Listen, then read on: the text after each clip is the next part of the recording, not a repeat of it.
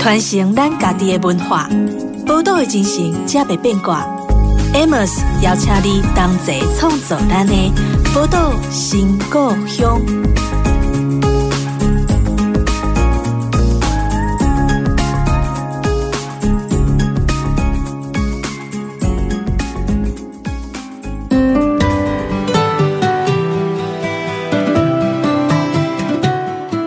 欢迎光临宝岛新故乡，我是 Amos。我们今天的节目当中呢，我们依然邀请到的是《文讯》杂志的总编辑封德平封姐哦。那其实，在上周，她跟我们聊了很多《文讯》这四十年来经历过的这些不同的风雨，然后怎么样在推广文学。其实，在后来的十年当中，因为遇到了纪州安嘛，她自己也开玩笑说，纪州安可能比《文讯》还有名了。我记得我第一次去纪州安的时候，其实纪州庵是一个对台北市不熟悉的人，同安街真的不是一个非常有名的一条街。可是，一走进去看到纪州庵的时候，觉得哇，怎么有那么那么漂亮的一个地方？然后现在纪州庵陆陆续续又推出了很多的作家厨房这些系列。封姐当初是怎么样？呃，是在什么样状况下去开始接触纪州庵，去经营这个纪州庵的呢？我记得好像是二零零八所谓的金融海啸，对，金融海啸。就那大概从那时候二零零九的报表就看起来就是哎蛮蛮明显的，所谓的订户，甚至乡镇公所或学校的图书馆的那种订阅也也减少，嗯嗯，那个人订户也少，零售也少，就蛮明显的。那本来文讯就不是零售很强的，可是我也感觉到，就在这个时候。嗯，应该是二零零九的下半年吧。嗯，那时候那个纪州庵的限制就要重新旧的建筑，好像是台大城乡所调查出来，那个当时是是日治时期有名的一个料理厅。嗯，那本来要变成停车场，在居民的抗议中把那个那边有十几棵百年老树是保护下来，然后技专经过台大城乡所的研究调查以后，也变成市定古迹。是。那原来还有两三户住在那个快要颓废的那个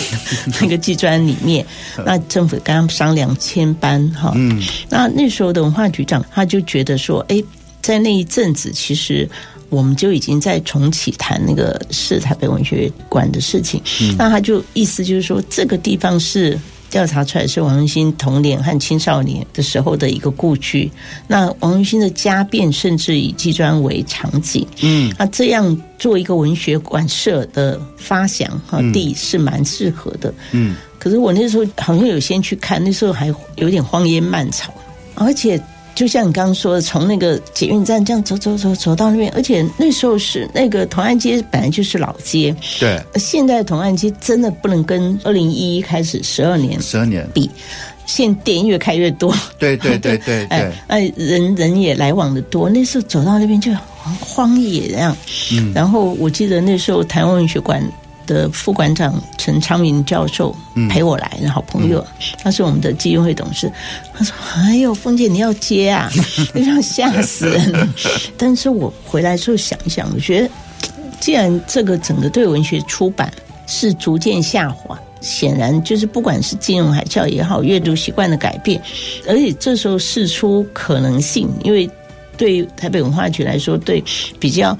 可能性的，他要要标嘛，哈、嗯，就是，呃，他觉得文讯长期在做这方面的收集整理，是可能未来的一个好的对象，他提出这样善意的邀请，嗯，那我，我觉得好像老天正在这时候给我开了一道门啊，一个窗户，嗯，就是我们要不要试试看？过去长期以来，我自己的编辑经验都是纸本的，对，好，那经营一个空间，其实对我来说也是一个挑战，是。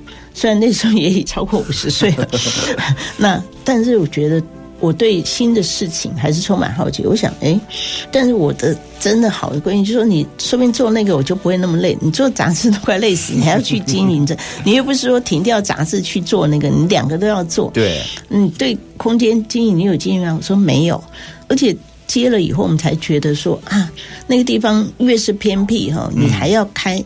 我们本来是说只要有饮料。就好了，嗯，可是到了吃饭时间，他们就要去找吃的，对，很难找，要要走很远，对不对？对对对，走到罗斯福路，他们就不想回来了，所以你也留不住人，就没有人说为了吃饭吃一趟又再回来做的。是，那我们就在想，好吧，那就开餐厅。嗯，所以整个那个经营。虽然不是理想中的台北文学馆的架势，那、嗯、那时候局长说，意思就是你也没有经验，你先从小的经营起来吧。嗯嗯、意思说你小的经营起来才有大的，但现在也不知道大的在哪里。其实很像，我就觉得他是很像从副刊先开始了，从饮食，从很多文学活动开始去进入这些文学推广活动里面。因为峰姐也很懂得吃啊，但是其实我觉得吃这件事情。某个程度是一个很好的文化或历史的载体，因为呃，用什么样手法去炮制这些食物，这些食物从哪些来，它其实某个程度都还表现了那个地方的文化历史背景。而且呢，我觉得人很奇怪，就是当你要让他去读那个字的时候呢，他可能不是记得那么清楚，但是你因为刚刚讲这道菜它的来由是什么呢？他们就偏偏记得非常清楚。我觉得用菜说故事真的是还蛮聪明的一个策略，对呀、啊。当初怎么样去？嗯、我想说，那个餐饮服务在刚开始设计的时候，一定会想过很多很多不同的方式啊。但是发展过程到最后总会变成作家私房菜这样的一个饮食的主题呢？因为我们开始经营的话，就会遇到就是要策划活动，要吸引读者，嗯、然后要人家走进来。那办活动对我们来说还好，但是因为它地处偏僻嘛，那你要做行销，那就会遇到我刚刚说的问题啊。嗯，你要饮料，你要喝，然后。我们本来一开始百废待兴，所以我们朋友们会懂得经营的，就是简单。你这个整个空间哈，嗯呃，那你就把那个餐厅租出去，那你做二房东，你做大房东，你就租出去，让他们去经营，然后他们要付你租金，嗯，然后你还可以在业绩上哈，就是到什么业绩你还可以抽，对，抽成。我想好啊好啊，然后我们就开始打那广告啊，哈，那那那时候还没有赖招商，哎，怎么招商有啊？原来就五六个就来看，可是看了有些人五分钟十分钟就走了，那一个走两个走到最后一个要走的时候，我就把他拉住，我说你好谈嘛，你要什么条件我们谈，你不要。他说：“我真的没办法。”他说：“我刚刚站到那个路口，他很有耐心站了两个小时，都没有一个人走过来。”对，他说：“你这样叫我怎么经营？嗯，那边没有公务单位，没有上班住所，连居民都少。嗯，只有那个公园是那个老人家晨间在那边运动的公园。对，对，那那运动完中午就不在了，那怎么办？那我就在想。”啊，不是我要经营餐厅，是没有人要来 租，就逼着我。那我自己从小在眷村，因为东吃西吃，嗯，主要是踏入编辑或做文学的领域里面，我受惠于很多吃。嗯、那时候还年轻嘛，二三十岁就被长辈作家带去到这这个作家吃饭，我说啊，怎么那么好吃？嗯，那当时二零一零年了。一一年开幕嘛，我们就想说，哎，这时候我比较熟的作家，所以我就张拓武。那时候我还跟他没那么熟，就是没有熟到说我想去吃你们家牛肉面，你要请我。然后只看到以前三毛写他的牛肉面，嗯，钟梦蝶也谈过，嗯，然后那狮子头那个古月李习奇家狮子头是我去蹭过饭，那。还有就是我会从我的那个资料库里面什么好吃，还稍微因为我以前编过很整套的食谱，所以对呃所谓菜系啊、川菜啊、川洋菜那些菜稍懂。那还爱吃嘛，就开始想作家能不能帮我忙，所以就开始先从牛肉面，后来就狮子头，先去求他们，讲他说。可以啊，可是作家都很有个性的，就是你第一个就是你要做就好好做，他就告诉我说，我这个是黄牛肉，不是冷冻牛肉，他就看着我，我就我就这样，嗯嗯，然后这个番茄，番茄在贵的时候，嗯，一斤有时候要一百块，嗯，不能用牛番茄，嗯，然后一定要用那个叫什么黑柿，是吧？哦，黑色对，就是我们平常那种绿的、红的番茄，你不能用那个全部红的牛番茄，那个没有番茄味。对，你还要什么？你洋葱，你你的豆瓣酱要跟不能买那个罐装，还一定要到那个什么新店那个黄妈妈手工的那个，因为其实他们都很好。他说：“你先来我们家吃，你没吃过你怎么知道？”结果他就先请了我和我们的摄影师，然后两个作家，先四五个人吃，嗯，真的好吃啊，嗯，好吃。我说我要我要学，他说：“可是你们又不是你煮，是你们厨房煮，我可不能不做总编辑要来煮面，嗯。”就一个一个教，就是他又到我们的那个厨房去教我们的那个厨师，所以大概这样连续的几道菜就把那个稳住了。那我们当然学文字文学的人就会说：“你为什么？”张说：“你为什么要做这牛肉面？”他说：“那就是钟梦蝶嘛。”他就讲出那个故事的时候，哦，觉得眼泪都快流下来。他说：“钟梦蝶一生淡然，从来没开口过说我要什么。”他说：“我想什么？既然他有一天打电话给我说，拓武啊，我想吃你煮的牛肉面。上次吃到现在三个月，我我牙口不好，那你做的味道又好，然后又够烂，嗯，啊，那那天的面条也好吃，我能不能再吃一次？”张拓武说：“他这一辈子从来没有开口说我要什么，他因为跟我够熟了，嗯，所以我为了周梦蝶喜欢吃我的牛肉面，我就要做的更好。”嗯，他就到处去寻那个什么第一名牛肉面这些，呃，这样问问出诀窍来，他就煮得更好。嗯，那我觉得每一个作家那个私房菜背后都充满了亲情、友情，嗯，或是同袍之爱哈。嗯嗯，那讲出来都非常动人。他不是单纯只为了自己吃，可能是母亲、父亲哈留给他们的家传私房菜，有些是为了宴客。像古月讲的，我也觉得是啊。说当时是楚歌伤情，嗯，心郁那些，有些还是光棍儿，嗯，那有些是跟太太分手，嗯，单身的。那过年过节的时候都会到他们家吃饭，所以我们到古月家就是看到两个巨型的冰箱。你们家不是才四个人，两个孩子嘛，哈，嗯，那他说就是因为你第一次来不是就知道吗？我说哦，我想起来玉天聪叫我来，嗯，教授。就是在一次座谈会结束，我们就要分手。他说：“德平，走走走，去古月家吃饭。”我说：“不要啦，他也没请我。”他说：“他也没请他，他也没请他，他也没请他。”他每一次请四个人，他都会准备八个人或十个人这样。啊，就是朋友这样一招呼就来。嗯，所以他家常其常是平日、假日或是过年过节，一些人他们有时候吃了面、吃了饭就打几麻将啊。第二天除夕、初一又来。所以很多文坛佳话或是伤心的事，他们都一起度过。嗯，所以那个狮子头，古月说他都知道准备啊，就炸好很多在冷冻一、嗯、一袋一袋。那白菜反正还可以放嘛，哈、嗯，一来就白菜就会狮子头。所以他那个主菜，那香肠腊肉又自己弄的，嗯，其实些主菜或扣肉都没有问题。所以你来五个人到十个人，他都可以准备。嗯，马上那他们。上面有个楼中楼，就是专门是艺术家、书法家在那边又可以画画，啊啊啊，然后这些文学家在那边抬杠，嗯，那你想象那个场景，那古月在刚结婚的时候也是一个大小姐，嗯、是为了丈夫那么好客，她才去、嗯、还去学了一些菜，是。那那种为了友谊，为了大家能聚在一起，她说现在你现在找他们来一个哈，不是老了病了，就是都不容易聚了。嗯，所以她的美食是完全是为了招待文坛的朋友们，是是。所以在这些故事中，台北哪里没有牛肉面，哪里没有狮子头？对，但是充满了这种友情、爱情、亲情啊，同袍之爱的。故事一讲出来，那个牛肉面好像更好吃了。是是是，没错，就是其实这些呃每道菜它承接的故事哦，常常可能比菜的本身更动人。不过在整个过程当中，我我实在还很想问凤姐一句：你觉得那是开了一扇窗呢，还是推了一个坑啊？窗和坑都有，因为它其实是高纲的。因为那个像周梦蝶、像古月。他们隔三个月又偷偷来吃个微服出巡，哦、就来看来监视你，对你水准有没有？因为我不是天天在那边吃，那你有没有维持？而且你们还是会有一点人事的变动，厨房里面主厨是不是一直是那个？嗯，他们其实都很知道，所以像古月就。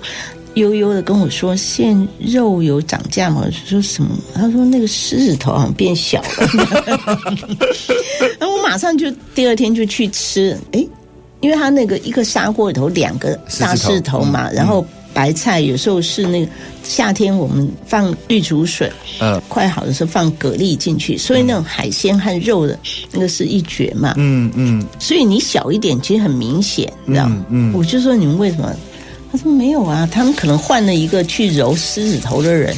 那我说狮子头以后一定要严格的去称几两就要几两。他们可能觉得容易吧，就用视觉去感觉啊。当一搓了变小之后，一路大家都跟着小，所以那一批真的是小就被他吃到了。啊，隔了大概两个礼拜，他来说，嗯，有变大一点，有有变正常。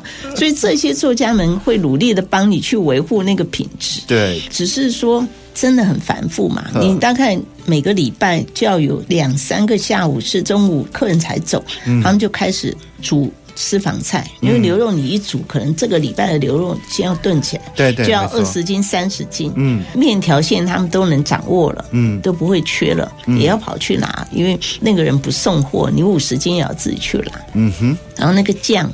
哦，有一次被他抓到，就是那个豆瓣酱用成冈山豆瓣酱，就被他吃出来耶。你说，你说吓不吓人？对啊，这些作家都会变成秘密客啊，然后他们也他们也对他们的食谱负责了。是，对，就是因为外场的年轻孩子们不见得认得老作家，大概只有几个资深的认得。对对，所以他们也默默还是付钱，他也不会说我是张拓武来吃面，没有，他都不讲话。嗯，哦，很可怕。我觉得这个有趣的故事，真的要听到凤姐亲口说，我们才知道这个这一路的过程哦。好，讲到这边，我们稍微休息一下，稍后再回到我们的节目当中。传承咱家己的文化，报道的精神，才袂变卦。Amos 邀请你同齐创作咱的报道新故乡。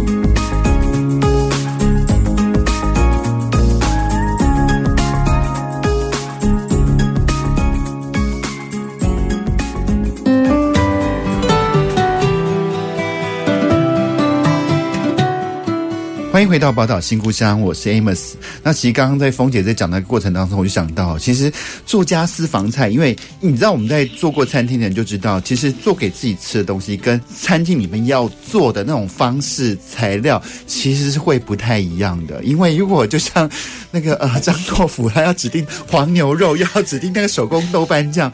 会导致可能就是让让这个产品的它那个成本就暴增了，它就不是在一个商业的逻辑或系统里面去支持的。可是其实经营空间、经营文学馆舍真的是非常吃力的事情，而且就是其实我觉得凤姐一直在提到，就是因为其实经营很多的将本求利跟文学的思考跟文学的价值，它其实是尝试冲突的。为了要服从我们所谓的品质，可能就达不到那个经济利益或规模的时候，最后到底怎么样平衡？因为纪州安走走到现在，其实已经慢慢越越走越稳了。我相信还是有找到一个巧妙的平衡点吧。其实没有很巧妙的平衡。其实你一面说，我心里一面惭愧，就是说，如果不是我那么龟毛，我觉得我们的利润应该会好一些啦。嗯嗯。但是每一次，大概跟我这个理念，就是说我回顾这十几年，或者是刚才谈文讯，但是我觉得只要不要让。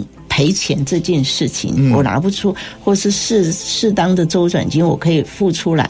我可以每一年营业额和那个都 cover，就是要该给的年终奖金、三节奖金或是什么加给那些开销都够，还有一点点利润，或是甚至打平。像疫情这三年，极端极端是一定赔，嗯、那勉强靠一点政府的。营运也还没办法够，你看去年还前年五个月，嗯，一年十二个月，五个月关门，你怎么可能平嘛？对，哎，再加上我们刚说的这件事，虽然在谈笑间哈，嗯，那有时候别人看起来你生意明明很好，对，星期六星期天还没有位置，对，可是那你应该很赚呐，呵。可是如果你刚听到我说的那些，你觉得？那个成本会赚，而且你是有经验的，那会赚多少？它是会在我们这边平衡。但比如说，我们每一个是卖三百二，嗯，现在涨了三百五，我就涨三十块，我就担心说会不会这样就害还好。那夏天的白天，现在既然这三个月开始有夏令时间，晚上开始都有营业了。那我觉得我很幸运，就是说我们遇到的里长，就我们那一带有六个里。那刚开始的时候，我就想，哎，做社区同事就骑着摩托车带我到每个里长，嗯，家就跟他们博感情，嗯，然后就说你们来做了。那那时候他们就讲，哎呀，他看我们很诚恳，时常去拜访，他就说、嗯、你们的文学我们不懂啦，但是你做的事我支持你，嗯，所以我们第一条。那个人行道拓宽其实是里长直接跟市长讲，我们跟文化局讲讲很多年，但文化局可能只管文化交通，嗯、他们要跟很多局处的那个沟通，应该就很困难。可你跟里长，我后来觉得里长真是天下最厉害的。啊，每个里长，我们在每一年十二月靠近那个圣诞节的时候，就是我们管庆，嗯，在十一月底、十二月的时候是管庆月嘛，嗯，那。他们六个里都是出不同东西，有些送每个观众植物，有些就是一大桶甜不辣炒米粉，就是他用行动来支持你，然后。嗯他在那个呃市政的时候，就是说，哎呦，有技专以后，我们这边都不一样。那个走过来的人都很有水准，嗯、然后就是其他小店，其实我们在最尾端嘛，嗯、那我们就试着跟那些什么三六九包子啊，什么那个卖骂丸的啊，嗯、臭豆腐的那那些哈，都保持好一点。至少人家在问说技专在哪里的时候，你要告诉人家再继续走下去就到了。对对对，我以前还会特别去巴结槟榔摊，槟榔摊的时候要跟你学。就是变成你要跟他交好，所以我们有一两次的那个管境，我们就印那个地图，嗯嗯、把那个同安街从捷运下来的一些店名全部都分给大家，嗯、让大家知道说，不是一定要来技专吃，虽然很想，嗯、但是你你小吃这臭豆腐面线，然后有个老爹的那个炸鸡，包括早餐都很棒，他。这些老店就像那种传统的小店一样，嗯、开的都很有特色。嗯，那我们当然知道说，如果你要喝好茶、吃一些甜点，或者是跟朋友谈，嗯、你们就到技专来谈。嗯、那我们这些年跟社区、跟里民，我自己在路上走，因为就很多人，我叫不出他名字，他们都说馆长、馆长。那我们当然除了文学外，我们也会刚开始的时候，他们就进来只是借厕所，因为他们大概有些。那个李明活动，觉得你这什么叫文学馆？嗯、我们希望这是唱卡拉 OK 的那个 okay, 那个李明娱乐的办事活动中心，活动中心的概念。嗯嗯、但是慢慢的，我觉得他们也会看了一些展了，也会进去了。嗯、就是进来的时间长了，嗯，进来的人多了，当然我们也会有一些，譬如说。那个乐林的，嗯，那个纯奇啊，跟王王明婉的，嗯，嗯，琉璃儿来教我们那边的老人和小孩，嗯，哎，玩纯奇。我都输那些小孩子，就很丢脸。每次我就想，那么小九岁十岁，我跟他配一对，结果他就把我吃的死死的。我以后说不要不要，跟老的也不行，因为他们都受过训练。我是刚才嗯去嘛，我教、嗯、他们就说很快哎，嗯、我教你，结果就把我打伤了。那这样的情况下，他们慢慢知道，也许文学的理论或层次作家不认得，可是他觉得至少这漂漂亮、干干净净。像我们隔壁，我们在那边加班的时候，原来那些邻居，我们说要绘图在他墙壁上哈，嗯嗯、他们不准。然后隔了不到半年哦，我们晚上加班的时候，他就敲我们窗户。哎呀，你们这些女生加的班这么晚，就拿那个麦当劳或者炸鸡这样递过来，甜不辣或者包子，就给我们加班。就是原来是不喜欢我们的邻居，后来呢？又过几个月，他说：“你们不是说要漆什么什么什么图吗？还不来漆？” 就是那种同情共，他也不是因为这样就理解了文学，嗯、而是因为他知道这些人这么认真，努力哎，努力应该是在做一件不坏的事吧。嗯，所以我觉得那个社区的感觉，然后这些里长就拼命帮我们去，因为那个。园林实在太花钱了，所以里长也出力啊，除草啊，喷那个小黑蚊的那些药啊，每个月帮我们弄一次啊。嗯、因为他那边有一些费用嘛，嗯、他就帮我们摊一些。嗯、然后我们有时候对面那个天后宫，我们那个椅子不够的时候，他那种拜拜的那种圆凳子，就一百个这样借我们。嗯、反正街坊邻居都很好，而且那个当年二零一一年开幕十二月的时候是。打锣打鼓，我们就六个里就跟里长说，你们每个里出三十个人，拿着那个什么礼什么礼的，然后穿你们的衣服，然后你们这边有土风舞社，然后北一女的热舞社，前面又是妈妈的土风舞社，然后又跟那个戏曲学校，然后也来表演。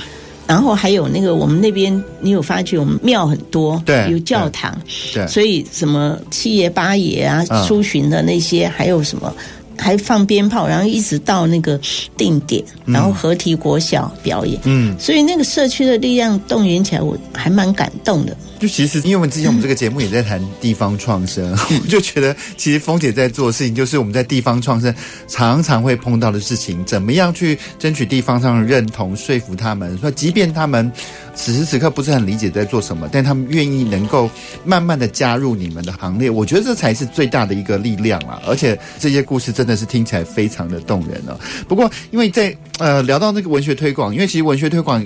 我们会设定不同的群众嘛，不同的 TA 啊。如果说你看，当目标群众是一群文学爱好者，你可能呈现的形式，请的人跟一个想要可能还没接触过文学，可是就想要把他们拉进来文学世界的人，他的活动的设定一定会有些不同嘛。那纪州安的那些文学森林设定的这些活动，它的设定的群众目标大概是什么样子？我们当希望各种世代的人都来，后来我们大概经营个两三年的时候就。发现我们的因为有餐啊，有一定的那要用餐的那个钱嘛，我们毕竟不是买一块鸡排五十块或者是什么这样，那我们就发现，哎，好像白领阶级或者是比较退休的人是比较多，那我们就警觉到我们要怎么样。但是补习那个地方很好，因为就有那个大姐姐说故事啊、绘本啊、定期的亲子，嗯，他会一些孩童，我们就觉得青少年少，我们于是开一些课。嗯，有一些自办的活动是定点，对于喜欢文学、对文学阅读欣赏的人，譬如说我们的文学梦每个月一次，嗯，那这个已经持续第十一年了，嗯嗯嗯，好，那给的那个作家的演讲非非常高，嗯，然后最后又会一年就出一本书，所以我们已经有出了十本专题，所以他觉得可惜的是说要说动他们要贩卖，可是他们就是因为基金会都用送的，对，嗯，所以我我大概待会会想到。说使用者付费那个概念，我说我就跟那个主任讲说，你其实连中国大陆都问我说要不要出简体版，嗯嗯嗯，你不要用送嘛，你就是用卖的。那这个部分就是，比如说我们四办的活动，有人赞助，人家赞助你就是免费。那其他出版社借场地来的活动，也是他们出场地费，然后读者是有条件，或者是大部分都免费。那所以我们看到这个市场，因为我们就还是大胆的、小心翼翼的开了一些收费的课程。嗯，我觉得因为那个新书发表会或是长的演讲还好。嗯，他演讲不是知识型的课程。嗯，所以我们开了一些传统经典，什么呃。庄子、老子、《红楼梦》这些《西游记》，那因为开了一个西洋名家经典重读啊，那种百年经典在重读，哎，还不错，虽然不至于说大赚，但是都还有一些利润。嗯，那你在我们三楼是有那个桌子可以。放讲义的，那那个最满也不过四十个人。是，那二楼是多功能，是可以收起来的椅子的。嗯嗯，那就可以讲线那个拓宽以后可以摆一百个人。对对、呃，那就这两个场地。那在补习里面要比较经常性人参观，嗯，展览都在那个地方，所以课程或者是演讲比较少。嗯，有特殊的什么五十周年庆那些会在那边。那所以课你刚刚说的那种大众和什么，我们现在。比如说，为了营业，也有一些租场地人，他不是纯文文学的，有些管理的或什么。我们同事说当租啊，这样租金，真的我们是场地。那我觉得逐渐跟台湾人的阅读习惯，他嗯，喜欢一个美美的馆舍，嗯，他喜欢有一些美食，对，喜欢可以喝喝咖啡，对。然后窗外就是有绿意，是这样的，是不错的。所以我觉得，当然我们也我们。其实书店是一直赔嘛，一直赔钱。可我坚持一定要有书店，那能够赚的就是不是能够赚，能够稍微拉拉扯一点回来，就是活动用书嘛。嗯，那活动用书的话，其实我们就看对方啊，对，因为我主办者是我们的话就还，如果我们只是租场地，嗯，那他们如果是首发第一场在你这边，有时候我们一场都可以卖五六十本，六七十本。可是问题是你如果没有规定，人家都已经在博客来买了，嗯，买了拿过来签名，嗯，那我们当逐渐也比较敢跟我们一些比较熟的出版社说，是不是规定他们每个人都要买书才能进去？嗯，当这当然要像白先勇是那种比较重量级的人才能用这种规定，对不对？嗯，因为你其实都希望人满呐，那说不定一百个人，可是因为只卖了。十本书的也有人很多，卖书很少。嗯嗯，是因为他们都已经买了书，嗯，或自己从家里带来，现场买的很少。所以我们一直在想突破这个，要不要严格规定？有些地方是这样，一定要在这边买。书拿了发票才能进场。对对对对，嗯，对啊，因为我觉得这些林林总总，现在还真的是很繁琐的一件事情。不过，我从一个小地方会看见纪州安的认真，就是我常常去听很多的演讲场所，他们的喇叭大概就只有前面两个，所以它音压其实很不平均。就前面，如果你要调到后面的人清楚的话，前面人就会太大声，就是你很难照顾到所有的人。可是济州安的喇叭，它是照顾了四方的人，它前后都布满喇叭，所以你听到演讲的。声音都是很均匀，而且让你觉得舒服的。我觉得这个虽然是小地方，可是这真的是很多的演讲场所没有注意到的事情。我要马上回去称赞一下。我记得你是第二个我听到，嗯、也许他们讲一下，第二个听到。好，那我们聊到边，我们稍微休息一下，稍后再回到我们的节目当中。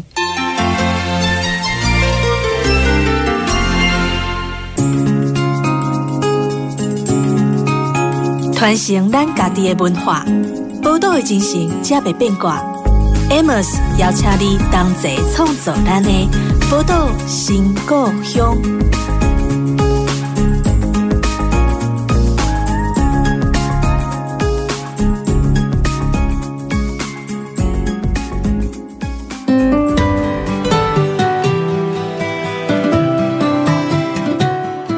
欢迎回到《宝岛新故乡》的节目当中，我是 Amos。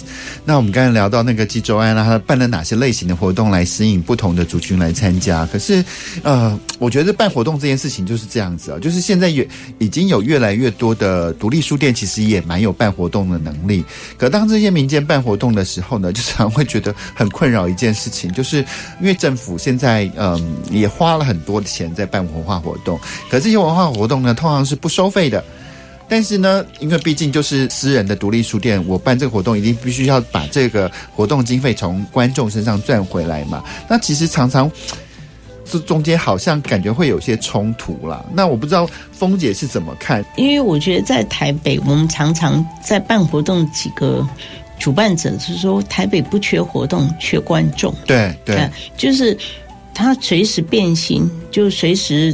报了名不来，好、嗯，那大家因为他可能一个礼拜前或两个礼拜前就报名了，可是在他报名后以后，他会发现一个更吸引他的地方，也在有个活动，他就丢掉你。所以我们后来其实，在我们的系统里面，就是处罚那种放鸽子的，嗯嗯，但是你能处罚到什么程度？我们那时候还很，到现在还是这样，就是说你如果一个月三次，嗯。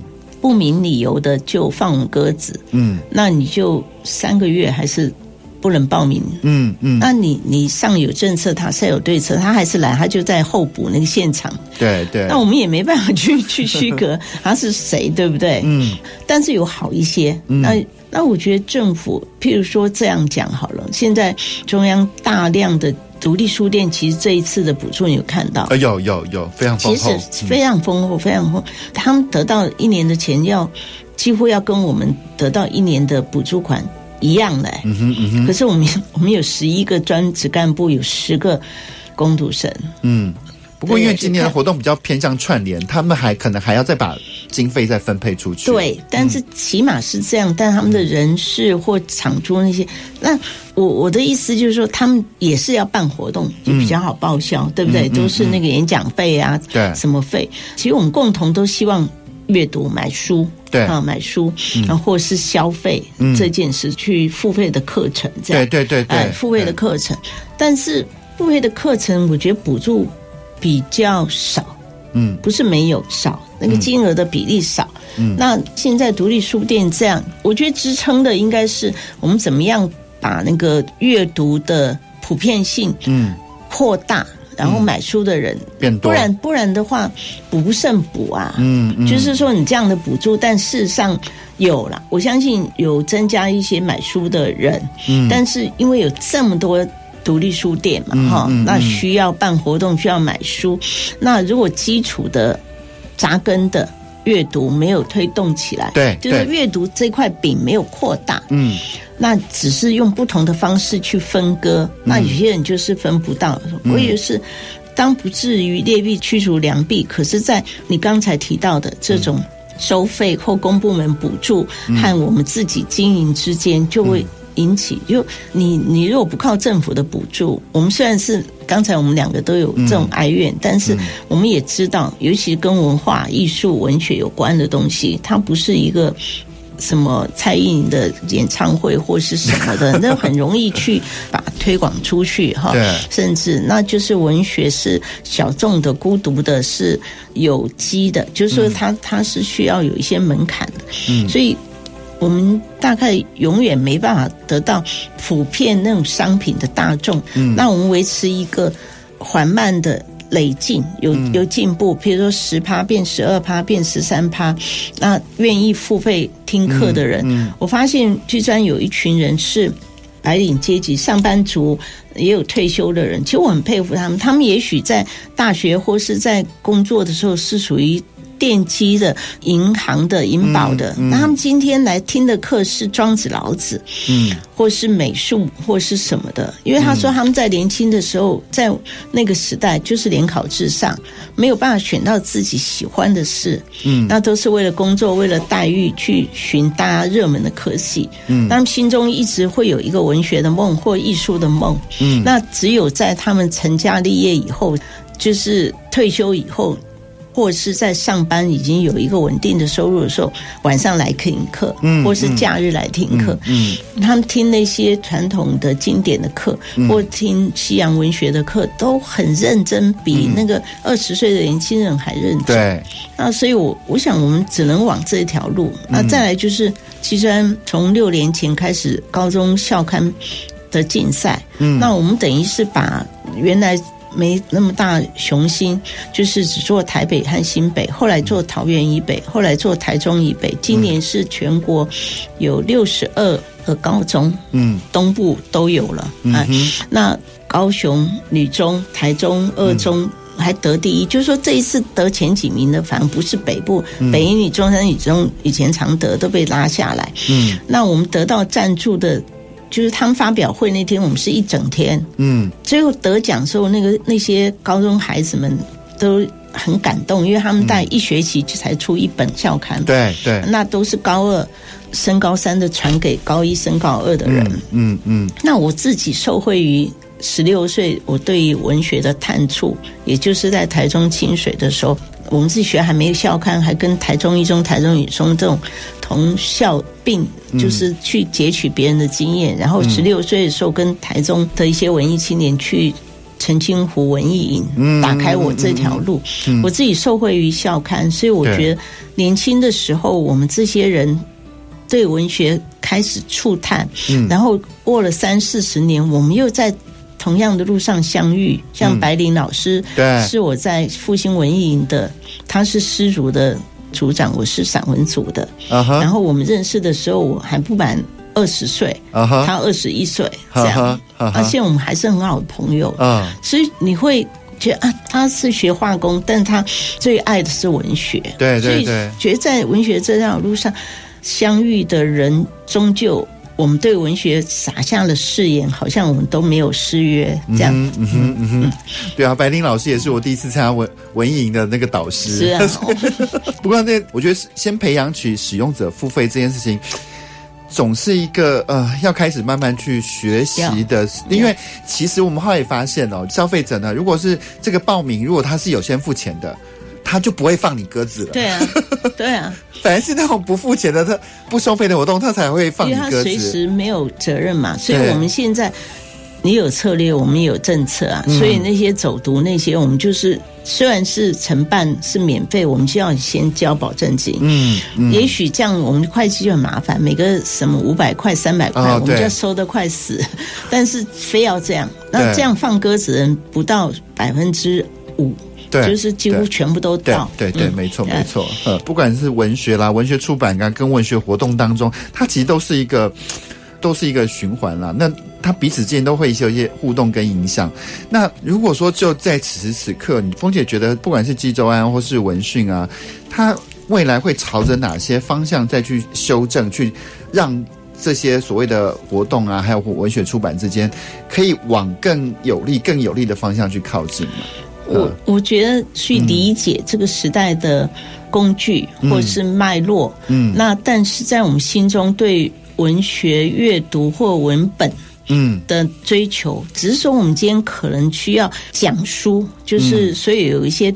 有机的读书会是必要的，对对对，主题哈是等于开启，可能他们在此时此刻错过我们年轻时候的很精彩的书，所以有些书现在还好已经有那个短版印书 POD，然后我们大概可以少量的印行印给少数需要的人，对对，经典，所以我大概会把那种断版，后来发现像张拓武的那个代码书主手记就断版。嗯，而且我现在希望能够重印，就是说文讯可能在目前在新的作家太多出版社去争取了，去经营了，嗯，那我们可能是把过去可以拿来重读，嗯，或是值得读的介绍给现在的读者或年轻的读者，那这样的书我们不管是用讲的或是在用。再重刷、嗯、那因为我们跟作家的那关系和信任度还不错，那他们都会理解我们要再版这些书的可能。就是说，我们大概 Podcast 我们是用影片，我们在文学季里面也会适当的去作为行销的工具，但是我们都希望每个文学手册里面下面都有一些阅读的。